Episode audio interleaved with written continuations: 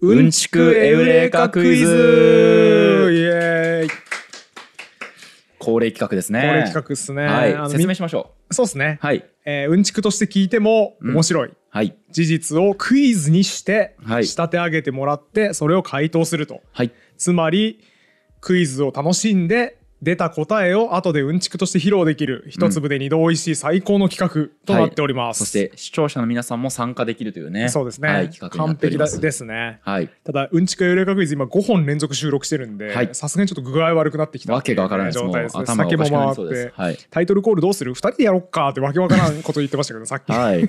そうですね。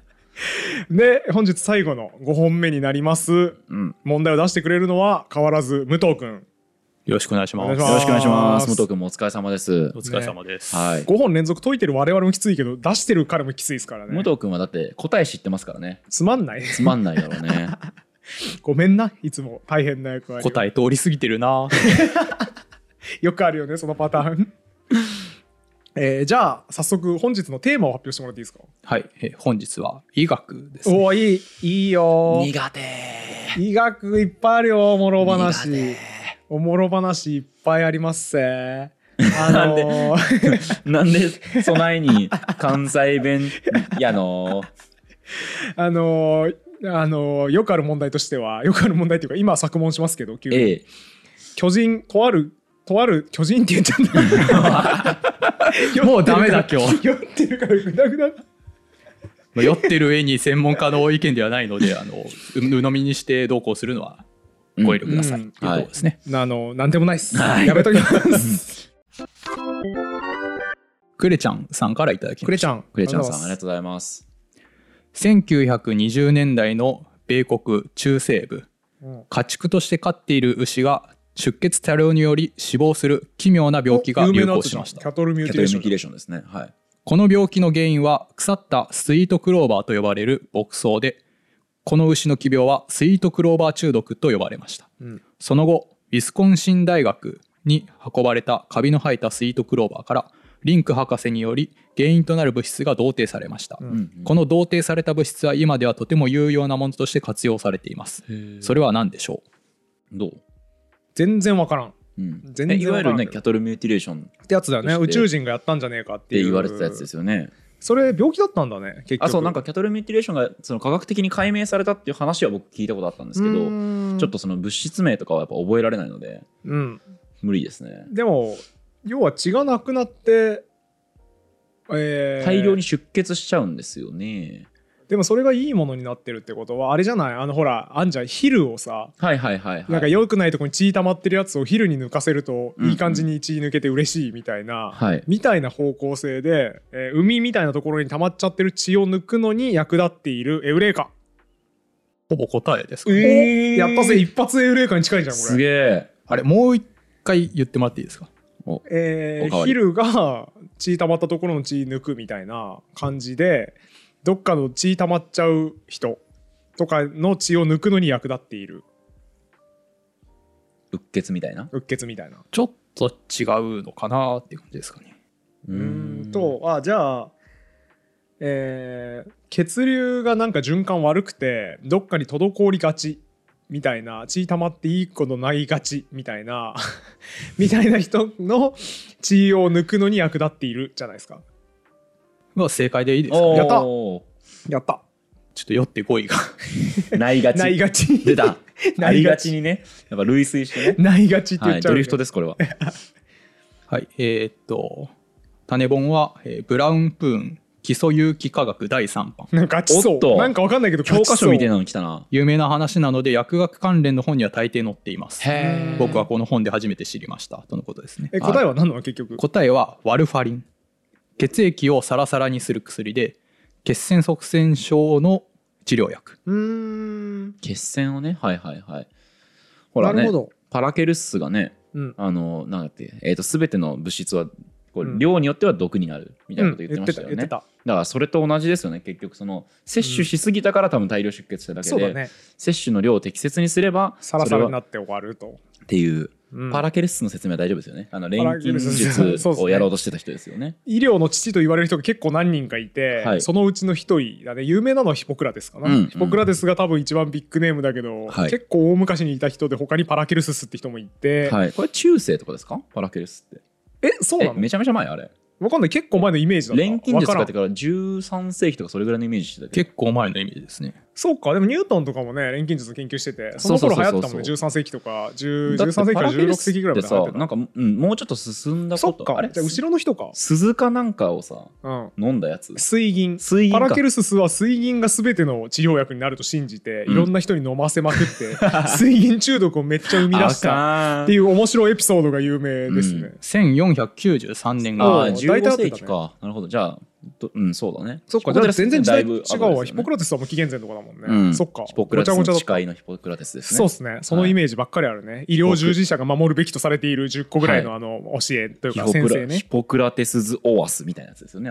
あそうなの？それは知らはいんけど、うん。ヒポクラテスはね単重となんちゃらのバランスでうんぬんなああそうそうそうそう。あったあった。5体液4体液。あそうの体液をバランスを整えればいいみたいなやつだそうそうそうそう。で単重だけなんか謎で覚えていて。そう。それ以外は何か覚えてないんだけど。黒と白みたいなやつ。ああーなんかそうそうそうそういう感じ。そういう感じだった気がする。うろ覚えでヒポクラテスの話を楽しそうに喋るおじさんって何これ？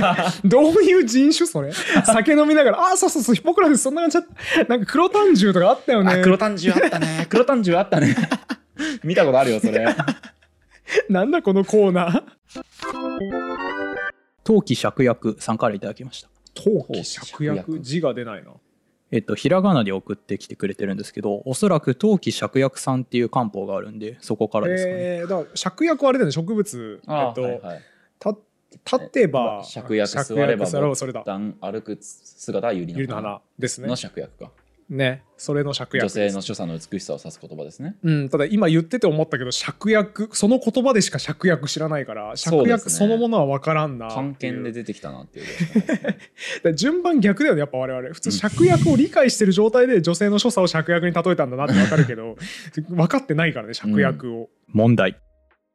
横隔膜を動かす横隔神経は、えー頸椎過去首の骨の脊髄から出ていますなぜ横隔膜近くの胸椎や腰椎ではなくわざわざ首のところから神経が伸びているのでしょうか？そりゃもう簡単ですよ。余裕でしょ。胸椎とか腰椎とかは不随になる可能性があるわけですよ。だからえっ、とまあ言うたら背中ブレイクみたいな。バカバカみたいなこと。背中ブレイク。言うたら背中ブレイク 背中ブレイクみたいなことが起こりうるわけじゃないですか。言うたらね当然。ぎっくり腰ですか？これ。なんですか？背中ブレイク。背中ブレイクすることあり得るじゃないですか。魔女の一撃を受けて。ああはいはいそうそうそう。魔女の一撃ね。あのはい。ぎっくり腰をねドイツ語？ぎっくり腰そうだね、ヘクセヘクセンシャスってやつですね、うん。まあそれはどうでもよくて、うん。えっとなんかわかんないけど獲物を追ってる時にさ、うん。腰から下終わることあるわけじゃないですか、うん。なんかものすごい大きな衝撃を受けたりして。イノシシに突っ込まれるみたいな。そうそうそうそう。はい。うん腰から下丸ごともう終わりましたと。動きませんみたいなことになるなりうるじゃないですか、はい。横隔膜って何のための場所かっていうと呼吸のための場所なんですよ、はい。えー横隔膜が上下するから肺が広がったり狭まったりする、うん。空気が入ったり出てったりする。うん。横隔膜が動かなくなると呼吸ができなくなるわけですよね、うん。だ腰がいった時に横隔膜も終わったらそこで死ぬしかないわけ。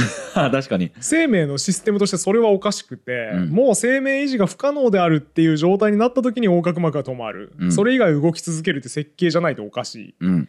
いので生命維持に一番大事な頸椎、首んとこここ折れたら死にますみたいなところにつないどく方が正しいですよね、うん。だからそうなってるっていうことでしょエウレカ堀本さん歯の設計について文句言ってませんでした言ってました。違います。論理的に正しくない派。親知らずなんて生えてこない方が正しいんだから。俺それ同じこと主張してたわ。親知らずなんていらないってめっちゃ主張してたわ。言った言った。誰もが思うよねこれね。思う思う。まあそうか論理的に正しい設計に必ずしもなってないのか、うん人間は、うんうん。いやでもなんかすごい立派にそれっぽい論をぶち上げてるから、ねすごい良さそうだったけどね、良さそうでしたね。進化論的にそっちが生き残ってるはずでしょうがみたいなうんことで、背中ブレイクがね。背中ブレイク起きうるした時に、ねはい、進化論的にそっちが生き残ってるはずでしょうがっていうね。うん、背中ブレイクした時にそっちが生き残るはずでしょうがってい笑わせにいってるやんもう ツボ入ってるから。チャンスだと思って。今だって。よくわからない喋り方。北の国からなのか金八先生なのかモノマネどっちに振っていいのかわかんないけどとりあえず続けてみようって今なった。キキメラみたいな無糖に受け僕もねどっちかわかんない。の子供たちがまだ食べてる途中でしょうかなのか。金八先生の喋り方なのかはっきりしない状態で始めちゃんねずっとキメラやってた ひどいな。あいや酒飲んで収録するとこうなっちゃうそうわですね。ツボがね浅くなんだよな。普段絶対背中ブレイクとか言わない言よわない言わない。背中ブレイクって言ってるやつバカにしてるから多分。語彙力がないからそんな、語彙力ないからそんな謎の言葉出てくんだよ完全に今そうなってるわ。ごめん横隔膜の機能はつまり、えー、と呼吸するときにし収縮することで肺が膨らんだり狭まったりして呼そうそうそう。吸を助けるそうためのものなんですね。ていうかもう呼吸できるのは横隔膜のおかげなんですよ。えー横隔膜が下がっ体詳したり上がったりするから、うん。そうっすね。エアアップですけど、うんうんうん。でもそれは多分合ってると思この単一の機能っていうイメージで大丈夫なんですかね？横隔膜っていうのは。うわかんないけど多分そうなんじゃんうん。ここのここから導き出しちゃって大丈夫ですか？はそうですね。はあ。認識合ってます。あ、はあ、すげえ。やった尊敬するわ。やったぜしゃっくりした時痙攣するやつっていう意味じゃないから。あと牛肉の横隔膜牛の横隔膜がうまいっていう。そうだね下がりね。下がりかな？うまいね、えー、でえーとごめん胸椎とえー、なんだなんてど肋えー骨ととかじゃなくて頸椎に繋がっている。つながっている。理由。うーん。でもさっきのことっぽい気すんだよねやっぱ。人体の生命維持に重要なやつだからコアにつながってんのは当たり前じゃないっていう気するけど。コアにつながるコアに。うんコアにつながってるでし。ょラスボスがね最後露出させなきゃいけないやつ、あそこにつながってるでしょ。当然。そうか。てか横隔膜が首にくっついてるってこともそもそも知らなかったもんな。え横隔膜ってこの辺？えこのこの辺り？いや違う肺の下だからこの肺の下？えこんなとこにこっからつながってんの、そうでしょ。神経がだから問題になってるでしょ今。ああなるほど。あーでもイメージ湧いた。なるほどえここ痙攣して俺しゃっくりになってんだ。そうそうそうそう。あ全然知らなかった。のどら辺だと思ってたの、うんこの辺かなって。しゃっくりだっとだいぶだいぶ下だいぶ下何笑ってんねん。何笑ってんねん。一番楽しそうやな水野さんの理科できなさがねやっぱ武藤君のツボなんですよ多分。さっきもさ物理のやつすげえ笑ってた。絶対0度の話すげえ笑って確かたからにね楽しそうだったねあれの尺だったな、ギャップがすごすぎる。いやいやいやいつもすげえ賢そうに喋ってるのに理科できないんだなっていうのがいいですね人生に楽しみを置いといてますまだ。そういうことですね、はい。後からやるんだね。うーん。うーん。俺出店当てに行っていいですか？うん。先に。出店って書いてます？その人。えっ、とこの方は医学生で講義で知りました。なるほど。あーじゃあじゃあごめん。であの信憑性のありそうな激フル論文を添付しておきますとのことでおー。論文が添付されてます。へ丁寧やな。えすげえありがてへえでも確かに不思議ですねここにこうつなげてる。繋がってなさそうだね確かに。え付随しないようにするためっていうのは合ってるんですか？アプローチとして。付随しないようにすするため。動かなくなることを。そう。背中ブレイクがあったら 当たり前みたいに使うの背中すごいブレーキ真顔で。違います。うーん。なるほど。なるほど。じゃあ全然違う俺も設計るするなら適当にこの辺にくっつけるわな。そうだね。なんでそうなまあだから昔かもね進化前はいはいはい。進化前の話エラとかだ。あ。エラ昔魚類だった頃にエラだった。うん。部分が横隔膜に転用されてるみたいなことですよ多分。うんうん。なんかありそだからもともとこの辺にあったやつがだんだん下がってきたから、えうー、頸椎にくっついている。エウレカアプローチとしてはいいですね。あのそうです。下がってきたんですね。昔はこの辺にあったものがだんだん下がってきた。はい。っていうことですね、なんかじゃあ医学っつうより進化生物学っぽいですね。えでもそれで答えでいいんじゃないの？もともとこの辺にあったものがはい。下がってきました、なぜ下がったのか言わなきゃいけないってこと？なんでもともとそこでなんで下がるのかっていうのがほう。出ればいいなほうでも背中ブレイクとか言ってる人は出ないから。煽られてるな。煽られてるな。さっきと比べて堀本さんめちゃくちゃ調子いいな。やったぜ。うーん。ええっとえ魚のエラっていうわけじゃないんだね。違います。なんかあの四足高校だった頃とかもともとの部位を当てる必要はある？もともとの部位は存在しないですね。なるほど。横隔膜としてあったんだねだから。なんで下がっていったんですかね。二足歩行になって下がっていったみたいな雑な説明じゃなくてもうちょっと解像度を上げなきゃいけない。えーっと全然違いますね。うん。恥ずかしいもう。あれかな？えっと自然に考えると呼吸に使うものは、うん。喉の近くにあった方が自然だと思うんですよ。喉か肺かですよね。まあ近くするとしたらね、うんうん、あっていうか違うわ。だからもともとやっぱさ水生生物じゃん。うん。人間も。それが進化していって 今に至るわけだけど。はい。だからもともとは肺呼吸じゃないんですよ。うん。で肺呼吸を発達させていったのは水に上がってから、うん。両生類とかが水に上がって水から上がってからなのでそれ肺呼吸を発展するに伴って最初はこの辺でペコペコ動いてたやつ。はい。呼吸器官が肺という器官の発達に伴ってだんだん下がっていった。でいいんじゃない？まあそうですね。終わりでいいですかね。はい、はい。はい、えー答えは胎児は呼吸が不要なためはじめ肺は発達しておらず横隔膜は首の近くにあります。肺が発達して大きくなるにつれ横隔膜は下に押し下げられ横隔神経は伸びていきます。胎胎児はごめん。胎児ははなんて言った胎児は呼吸が不要なえっとだから母体にいる状態ってことですね。そうですね、はい。お腹の中にいる時は呼吸をしていません、うん。まあへその緒を経由して酸素を送られてくるかはい。らね、なので肺は動いてない。うん。なので発達しなくて首の近くにあるんです、肺がえー横隔膜。横隔膜がはい。で呼吸を始めると肺が発達していって押し下げられていって横隔膜がえー肺が徐々に大きくなっていった結果横隔膜が下がっていくということですか、はい。へえ胎児そんな違うんやな。なるほど。ああそれはちょっと知らんかったな。なるほど。でもなんか奇跡結果的に今の僕の説合ってる気がしていて、うん。それあの説ありますよね。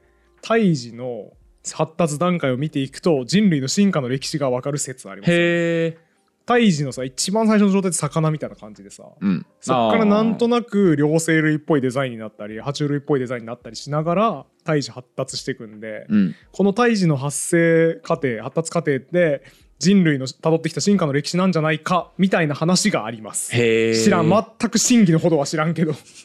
っていう話はある。いいね。ことは知ってる。無責任にも。輪にかけて無責任だね。いいね。今日ひどいですからね、うん。やりたい放題です。ちなみに武藤からのプラスウルトラ問題としてですね。心臓にも同じように胎児の時にしかないものがあるんですね。何だと思いますか？へええっとだからそんなこと抑えてんのか。へその緒を通してやっぱ全部循環してるわけですよ。血も含めて、うん。だから胎児の心臓ってあんまり多分機能いらなくて、うん。母親の心臓の力で多分回ってるうん。わけですよね。あってことはあれか。胎児の心臓にしかない機能は多分動悸機能です。動悸動あおお悸できるでしょ母さんの心臓とそう。同期するってあのし心の胸の動機じゃなくて？あ動悸胸の動悸じゃなくて、あの think はい。ですね。あのシンクロさせる。そうシンクロさせる機能、母親の心臓と別のリズムで打ってたらうん。変なんなりますよね。うんうんうん血液の流れ。あー確かにいいね。いい仮説だ。だから同期することができるじゃないですか。え分かんないですね。それ僕が仕入れたのではないです。うーん。なんだろう。なんだろう。あだからそのままスルーするってことかな。血流をそのままスルーするってこと。母親の心臓の力で送られてくるからそのまんま「はい OK です」って言って心臓を動く回す。まあ近いですね。えっ、と卵円孔っていう穴が開いてるんですね。卵円孔？で右然心室、えー、と卵に円に穴。うんうん。うんうん。で心臓の右心室と左心室の間の壁の中央に組織が重なり合うようにできた穴があってで胎盤を通して流れてくる酸素を含んだ血液を全身循環させるので肺に行く必要がないんですね。ああそういうことか。ああーあ論理的に出せる帰結だそれ。なるほど。はいはいはい。っていうので穴が開いている、肺に対して。はいはいはい。ですか今のは。肺を経由する必要がないんですね。ダジャレのセンはいはい悪すぎん。そんなことないよ俺。イランに対してイランとかさ言ってた人と違うっていやいや俺もそれじゃないから。俺もはいはいはいと同じシステムだから。イランイランも同じだから。そう言いたくて言ったわけじゃないからそっか。そう一生懸命ダジャレの言い訳しちゃった。長。情報に対して長喋った尺。酔うとひどいな。あのね今日分かりました。はい。知識が足りなすぎる この医学の問題弱すぎて。やばい。に水野さんやっぱ理科全体ダメですね。今日沈黙してるもんこの時間。確かに。うん。確かに。今回ね。そうだわ理科弱すぎる。ううん。ん理科講座やった方がいいかもしれないね。いやほんとそうね。水野さんを高校生レベルに引き上げようの理科講座を。物理うん。生物は俺ちょっとわかる。ちょっとできるよね。俺よりできてんなって思う時あるもん、うん。生物はでも人体できてないから。確かに。確かに。偏りがすごいな。そう。だから人体はできないんですけどなんですか？あの原数分裂とかああいうのやりましたよ、はいはいはい高校の時にね。ね。でだから、えー、と物理科学天体うん。えー、なんだ。あとやめだ理科の科目がどんななんのがあるか変な分け方だな。物理科学天体レベルあまあ物理か。レベル感いや天体は地学っす。ひどいな。ひどいな。ポリポリ。い科目分かってなかったもんね。や天体物理やろ。あれ違う物理法則に従ってるやろ。違う、まあ、物理法則にそれ言ったら全部物理なの。歴史とか日本史とか物理なのよ。それ言い出したら。物理法則に従ってるから。じゃあやっぱり民主じゃないからさ。だからできねえんだ俺、うん、いやいいですね。大人のへりくつ見苦しくていいですね。いつもやってんだよ自分が。俺もやってるわ。問題。胃潰瘍などの原因であるピロリ菌ですが当初分離培養がうまくいきませんでした培養が初めて成功したのは1982年4月14日。オーストラリアのビョーリー・ウォーレンとマーシャルによるものですがとある偶然があったためとされています。その偶然とは何でしょへうえピロリ菌ってそうか。そんなオーストラリアでやられたんだ。培養されたと。あの辺の流れじゃないんだね。コッホとかさ。うんうん、うん、北里柴三郎とかの流れじゃないんだねそしてこれは僕が活躍できる可能性ややありますね。いけるんじゃこない？のセレンディピティというか。そうだねピロリ菌セレンディピよくありますもんね。ん関係ないし。そういうあの気づいたら培養されてたみたいなことってあるあるなんかほっといたらこうねなんか試験管いっぱいにありますね。金がドーンってなってたみたいな。うーんなるほど。ピロリ菌な知識ないんだよなピロリ菌に関して。ヘリコバクターピロリっていう言葉だけ知ってます、かっこいいから。うん、響きがいい単語覚えがちなんに対して強そうなんでね。強そう。ヘリコバクターのヘリコはヘリコプターのヘリコだっていうやつ、そうですね。はい。ヘリコとプターからなるってやつですよね。ヘリコは何だっけ？螺旋？螺旋ですね。螺旋か。ヘリックスが螺旋か。ああえヘリックスのヘリとヘリコプターのヘリ一緒なんだ。ちょっと視聴者の方ヘリックスだ。ああヘリックスだってなんないと思うんで。ちょっとあの。いやいやヘリックス構造やるでしょ。化学とかで。ああそうヘリックスかそうか構造でねあそれでヘリックスやるのね。つながるやつですよグルコースとかのグルコースじゃねえわ。えっ、とでんぷんとかのつながり方、うん。アルファヘリックス構造ですよね。うんうん。知らんけど。グルコースじゃないかも曖昧です。武藤君いけますか？わかりますか？あれ何の話でしたっけ？ちょっと今別のあれやってた。全員全員グダグダだいや違うわあとさ今僕すごい反省があるんだけど、ヘリックス構造多分同じこと雑談会で喋って同じように訂正されたんだよそうだね、あんままり糖類に対しては言わないですよ。確かに、でんぷんは螺旋構造を取りますが、あまりそれをヘリックス構造とは言わないですよと。普通はホニャララのことをアルファヘリックス構造って言われたんだけど、うんそれを忘れてまた同じことをやって、何にも学習しない。タンパク質、アミノ酸のつながり方はな何がヘリックス構造なんだろう？何もわからない。ググロ。あ、やっぱアミノ酸だわ。うんペプチド見して見してペプチドだわ本当だ螺旋になって螺旋になっってるでしょ。ヘリックスこれが、これがヘリックス構造ですね。はいアミノ、はいはいアミノ酸のつながり方。螺旋になってないけどな全然 なってないけどね。なってないけど、これだよ、これ。これ、これこれ、これちょっと。スマホで堀本さんに画像見せてもらってるんですけどこれだね、これ。はいはいこれが、アミノ酸螺、旋ですねアミノ酸でしこた。失礼しました。これがヘリックス構造ね。れははいはい螺旋になってますねなるほど。それがヘリコプターと一緒なんだっていうことで、一人でテンションが上がっていた。うん以上です。はい。はい。考えましょなん問題なんだっけ？ヘリコプターじゃなくうて。ヘ ヘリコバクターピロリ。あ違う ピロリ菌が あ、そうそうそうそう。ピロリ菌がこう培養できたんですなんでね培養できたたんだけのかな？ど分離培養がうまくいかなかった。分離培養。説明お願いします。えっと、普通自然界にはいろんな菌とかが混ざってるわけじゃないですか。うん。でピロリ菌だけを培養したいわけですよ。はあはあはあ。だからピロリ菌だけ狙って培養することですよね、分離培養。はい。よしその認識です。なるほどえー、わからんな。ピロリ菌。どういう障壁があるのかを知らないな。取り出したら死んじゃうってこと？取り出してほっといてもうまくこう培養できなくて大体死んでしまうまあ、死んじゃう、そうだね。他のやつを殺そうとしたらピロリ菌も死んじゃうし、ピロリ菌を増やそうとしたら他のやつも増えちゃうみたいななるほど。ことでしょうね。その因子は結構多いね、取り出す難しさなのかだけを増やす難しさなのか、ではなくて単純にその、えー、と純粋にピロリ菌だけ育つ環境っていうのがすごく再現が難しいとか、いろいろ可能性がありますね。はい、よくあるパターンで研究室で酒を飲んでいて酔っ払ってね。実験がうまくいかない腹いせにちょっとブランデーお前も飲めよみたいな感じで酒をシャーレに入れたらピロリ菌だけその酒に耐性があって生き残ったエウレーカ。違いますありそうだけどなこのあるよねそういうのね。そういうことだよね多分ね。こういうのあるよな。事例他にあったはずと思って今ここで喋ろうと思ったらそれ宇宙兄弟だわと思って。あ漫画の話だってなって。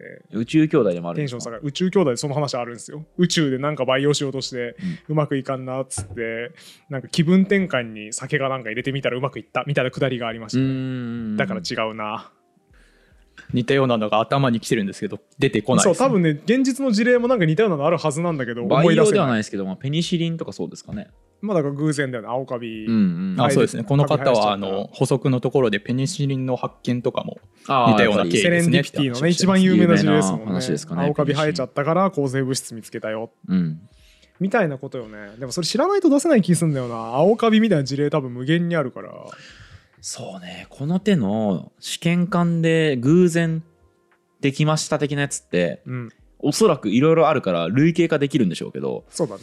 知識量がなさすぎてあとその理科的な知識が必要だとしたらその僕レベルの理科知識でいける問題なのかっていうのが分からんな、うーんでも俺も分かんないからね。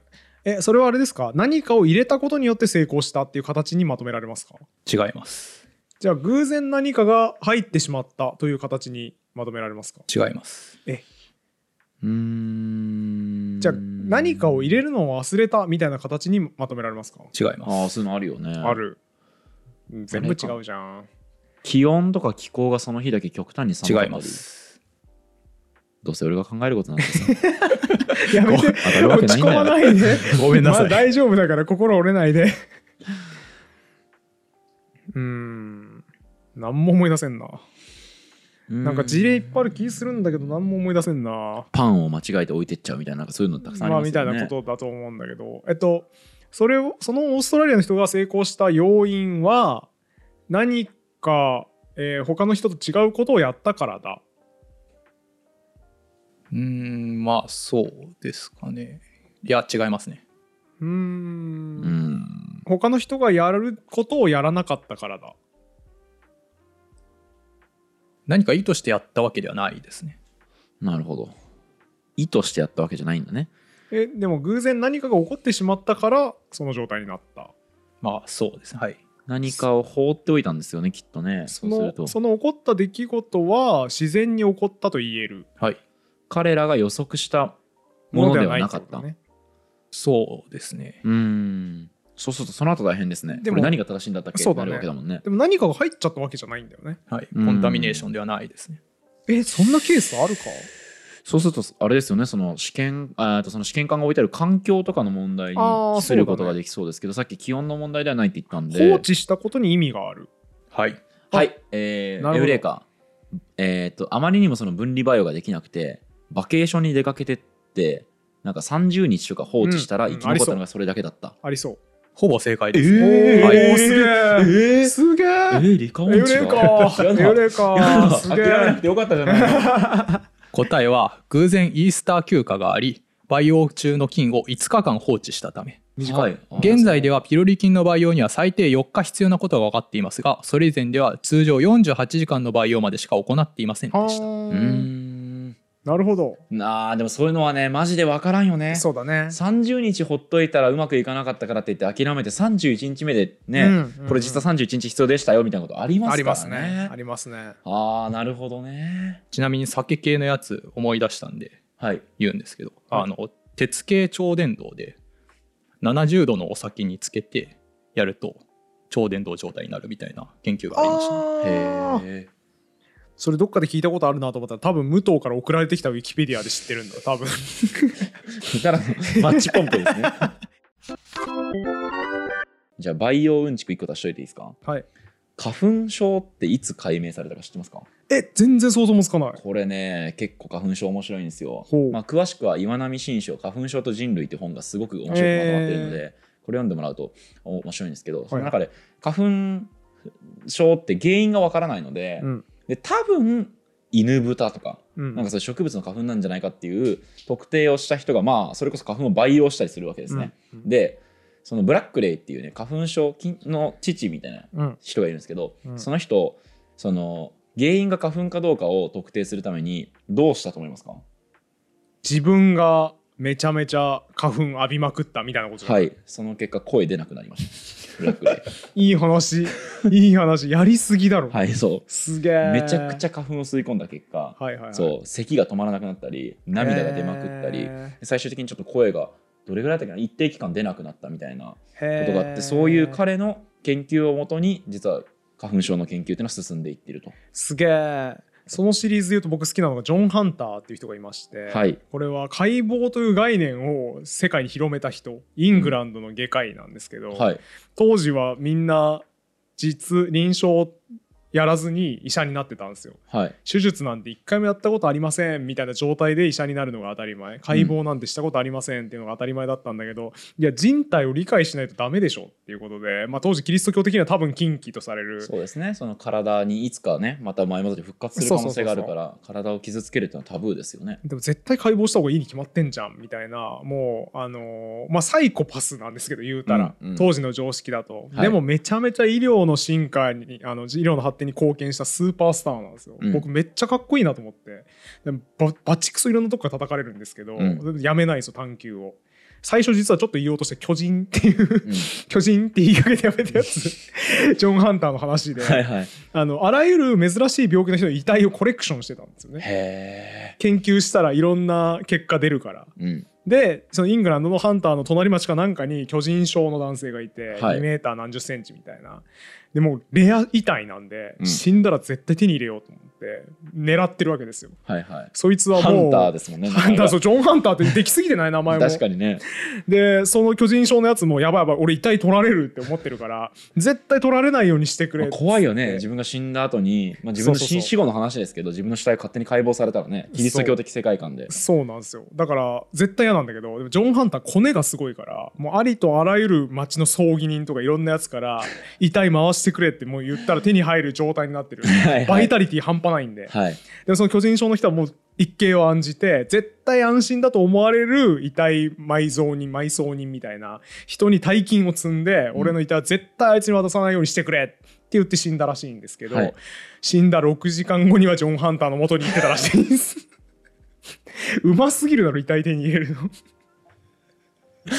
いや本当でもい？うん。それってそのあの博士と狂人はいはいはい。スフォードありましたね。英単語辞典の時にもありましたけど、うん。やっぱその世界の歴史の発展っていうのに、うん。やっぱ異常な好奇心を持って当時変な人だと思われた人っていうのが寄与しているっていうね、この子にやっぱまああの書評家の豊崎由美さんの言葉がありますけど、はいはい。歴史のアイロニーがありますよそうですね。本当にそう思います、うんちなみに自分被験者系でいうとジョン・ハンターは梅毒って多分感染しないやつだろう、まあ、感染するんですけど、はい。感染しないやつだろうっていう当たりをつけて梅毒に困っている患者のペニスから取った膿を自分のペニスに入れてたらしいです。で感染。試してみようっつって。これで感染しなければ感染しない病気だっつって、はい。で感染したらしいです。い まあそうなるよね。やかっこいいなそれかっのこいいですよね。研究医の昔の研究医のねエピソードってそ結局好奇心強すぎて自分でかかって見ちゃうね、そうなのよ。すげえいいなと思って。ああいう人見るとその、うキノコとかさうん。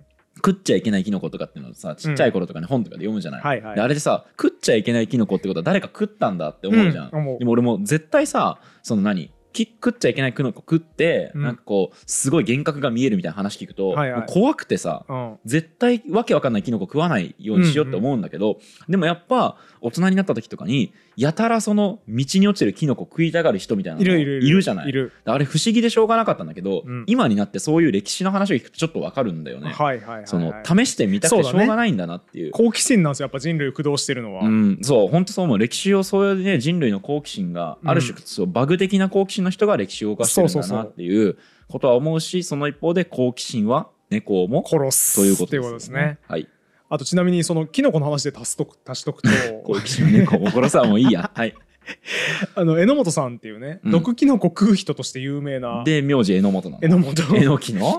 できすぎだってだちょ。っと待って本名かは知らんよ。うん。あのハンドルネームかもしらんけど、はい。榎本さん結構インターネット芸人的な振る舞いで、ブログで毒キノコを食うブログをずっとやってて、うん。うん紅天狗だけ食べたらこうなりましたみたいな話を淡々とその YouTuber みたいなさやべえだろみたいな高いテンションではなくて、うん今回はこれを食べてみます。みたやいな。ね。なんとかは毒これぐらいの毒性があると有名ですがさていかに？みたいな。本当に食べログのレビューみたいな感じで毒キノコ書いてんすよ、行列店並んでね。そうそうそう。楽しみにしてるみたいな。これは非常に美味ですね。みたいな、うん。なんとか系のうまみが詰まっています。みたいな。で食べて48時間後手足がしびれてきました。みたいな。淡々と書いてるのめっちゃ面白くて、うん。で何日か前に榎本さんのツイッターでなんか緊急入院しましたみたいな書いてて今までの累積の毒キノコの毒うん。食べ続けてきたやつが累積でなんか問題あったらしくて。で手術しなきゃいけなくなったから今から外科手術受けてきますって言って。でも毒キノコを食べ続けてきたことに後悔はありませんって書いててかっこいい。すげえな。そういうことですよねやっぱ。うん。好奇心に駆動されて生きていく人生って。そうだね。うん。今日何の回だっけ？ずーっと武藤君置き去りにしてわけわからん話をずっとしてしまって、二人だけで喋ってしまいました。申し訳ないです。はい。ともびやさんからいただきました。ともびやさん。ともびやさんありがとうございまます。ちなみに今日のテーマって何だったか覚えてますか？医学えー医学か。違います。え。ピロリ菌です。す。え、問題。なんだと？おっと？胃は細菌から人体を保護する役目を持っていますうん。それは胃酸が、えー強酸性となっていて胃の中では細菌が死滅してしまうからです、うん一方そんな胃の中にはピロリ菌ヘリコバクターピロリが感染して胃がんや胃潰瘍の原因となっています、うん。なぜ胃の中に存在できるのでしょう？これはあれですね。あの僕の中のイマジナリー堀本さんがうん。アンモニアとか生成して中和してるからだよねって言ったのでこの問題はボツなんですが。おほう。なんだなんだ。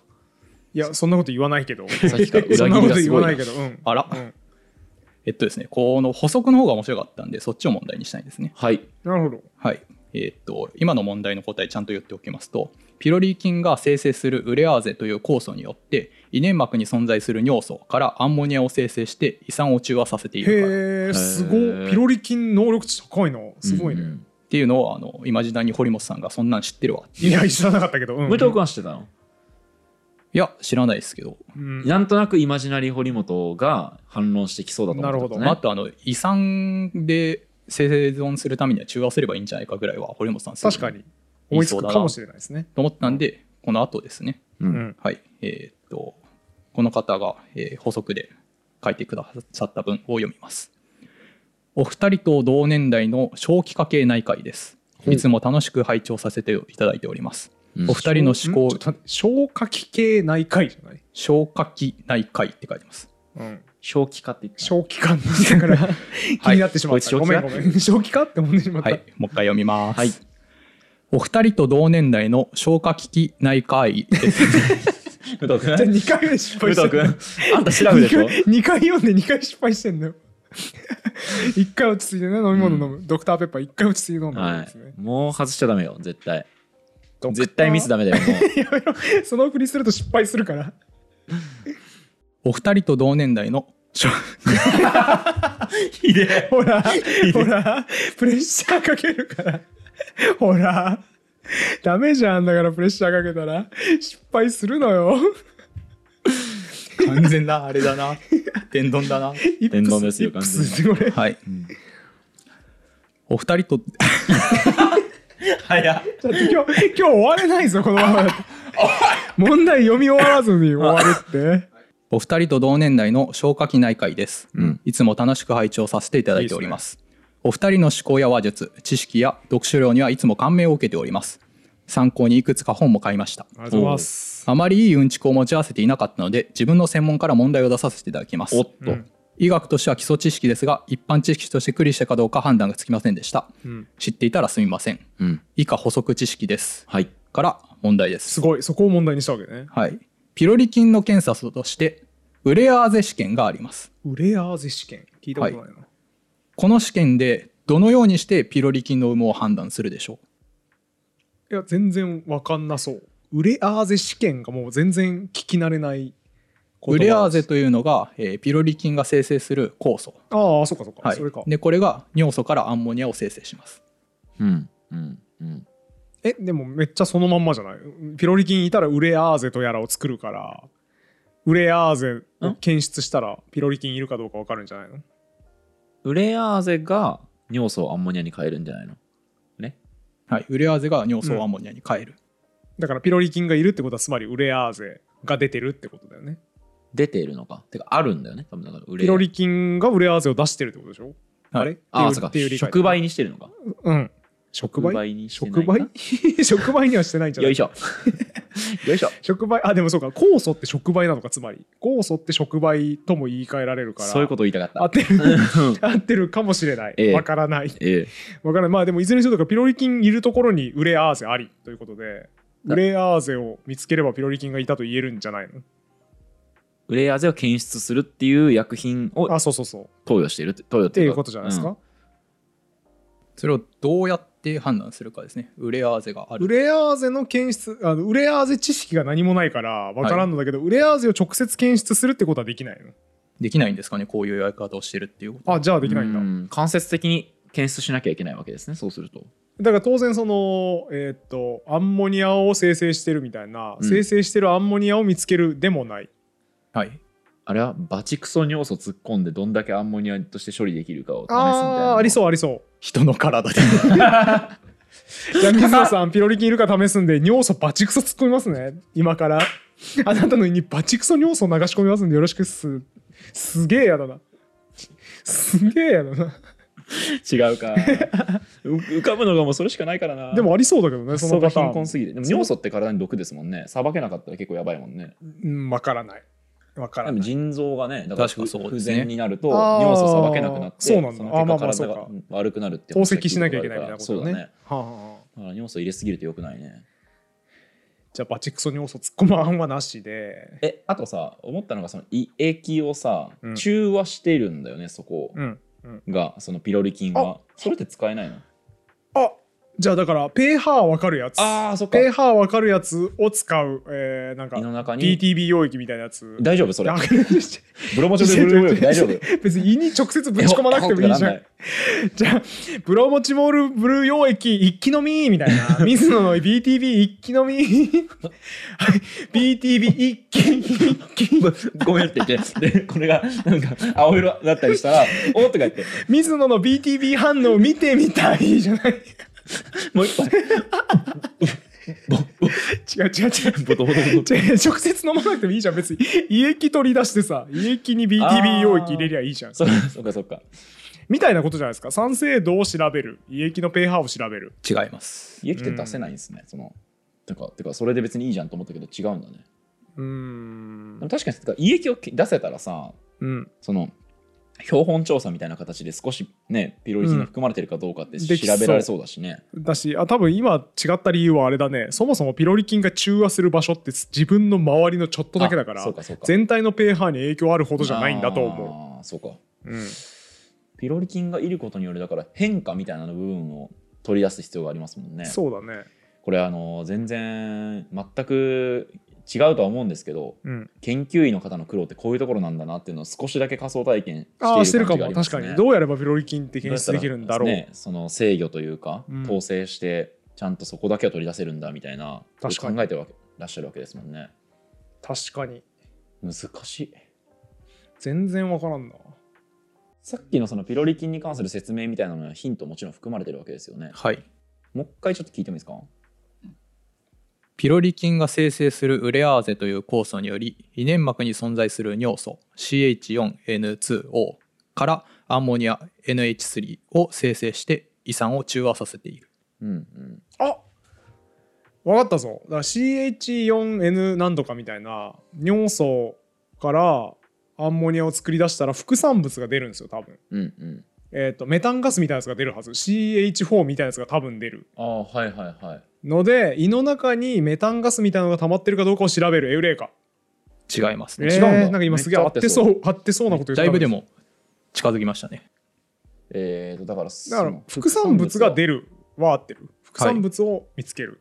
メタンガスじゃないってことなのかな？ってことですか？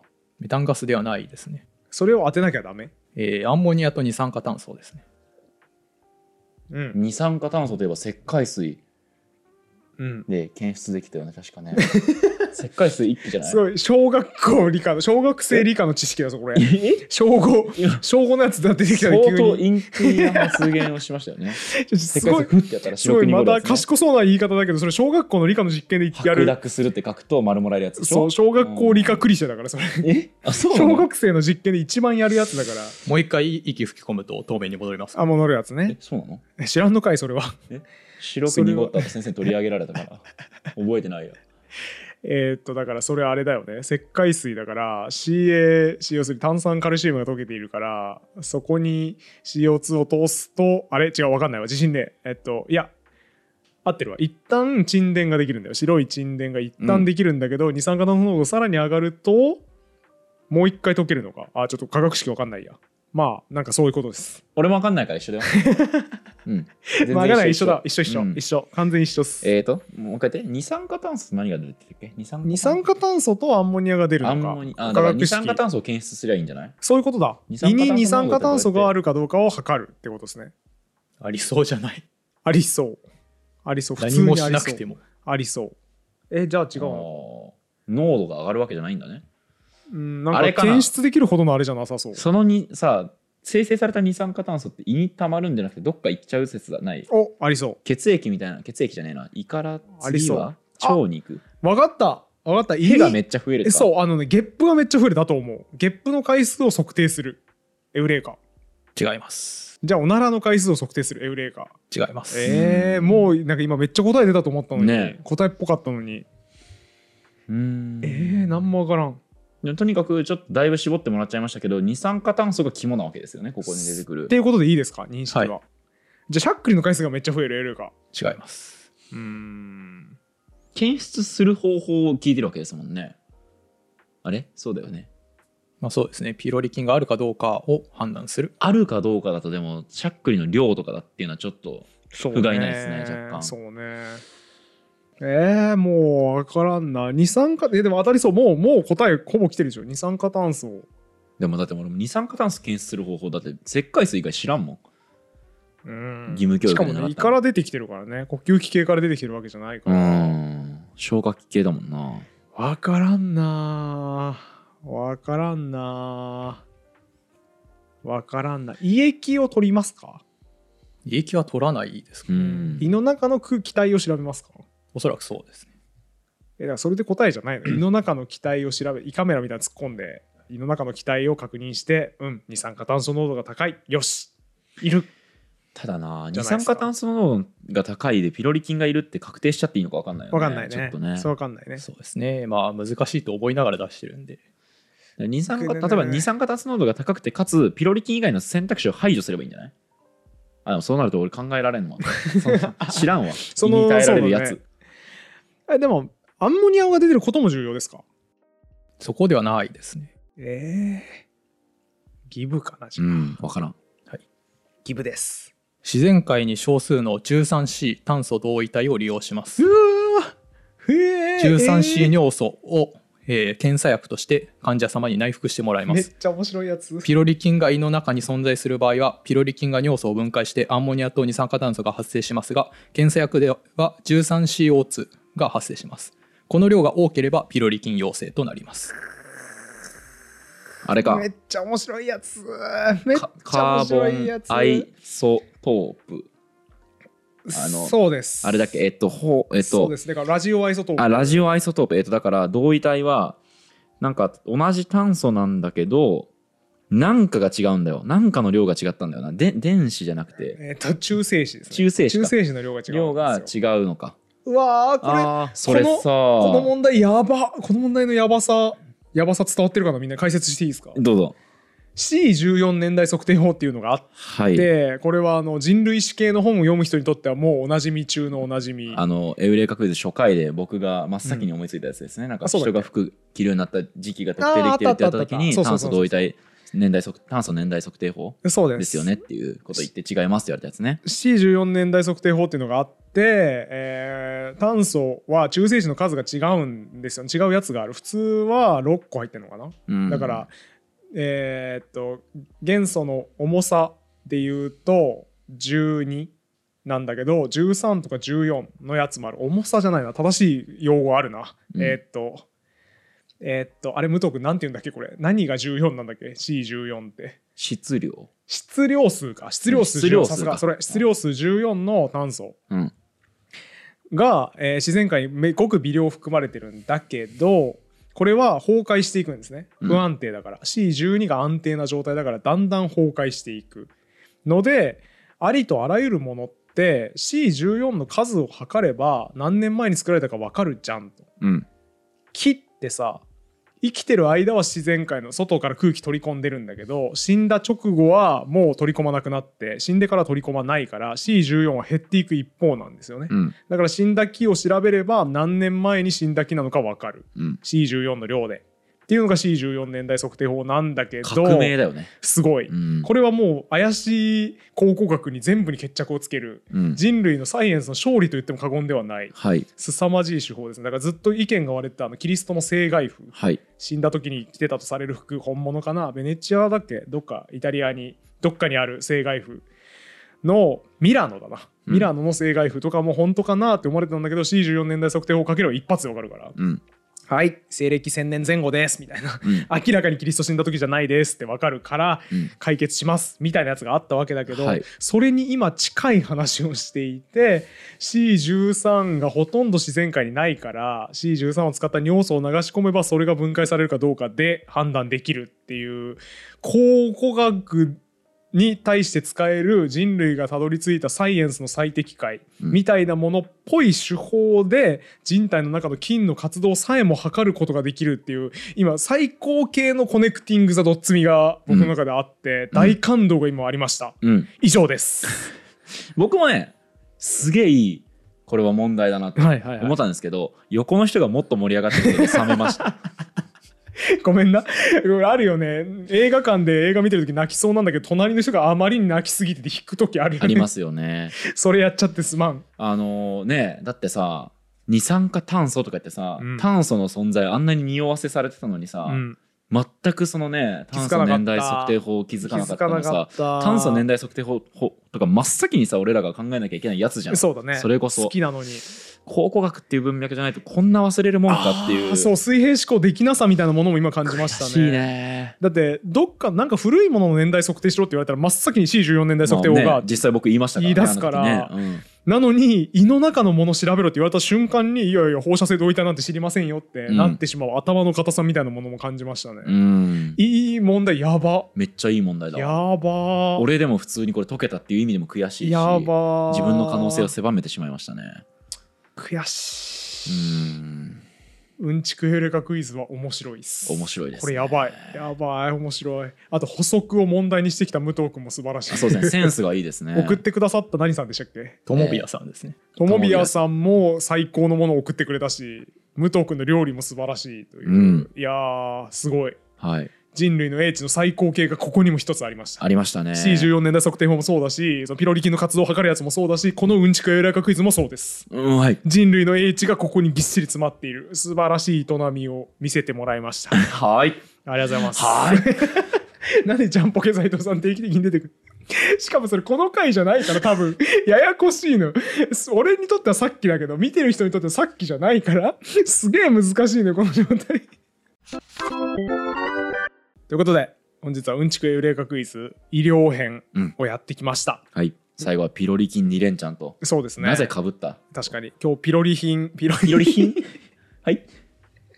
ピロリ菌編って言おうとして、はい。言うの難しいから気をつけようって思いながら喋り始めたらピロリ品って言ってしまった菌と変が混ざって 今日はねピロリ品を、はい。だったかもしれないですね。医療編じゃなくセシスしないてでくださいね。むしろピロリ品だったかもしれないなっていうことを思いましたね、まはい。あそんな感じで我々としては5本撮りのうんちく予約クイズだったんですけれども、皆さんにとってはちょっとずつ出てるんで、うん。飽きずに見れたかなと思っております、えー面白かったぞという方は引き続き高評価チャンネル登録感想のコメントあとポッドキャストの購読高評価などもいただけると大変励みになりますさらにうんちくエウレカクイズの問題は死ぬほど募集しておりますんであればあるほど良い問題ということですね。どしどし引き続き送ってください、武藤君がね嬉しい悲鳴を上げてますよ今もね。そうたくさん届いていい問題が。ぜひぜひ今後もよろしくお願いします。お願いしますということで今回も終わりにしましょう。ありがとうございました。ありがとうございました。このラジオは1階の言語オタクがゆるく楽しく言語の面白さを語るラジオです自由気ままな言語トークですので厳密な交渉は行っておりません。内容には諸説あります。ご了承の上お聞きください。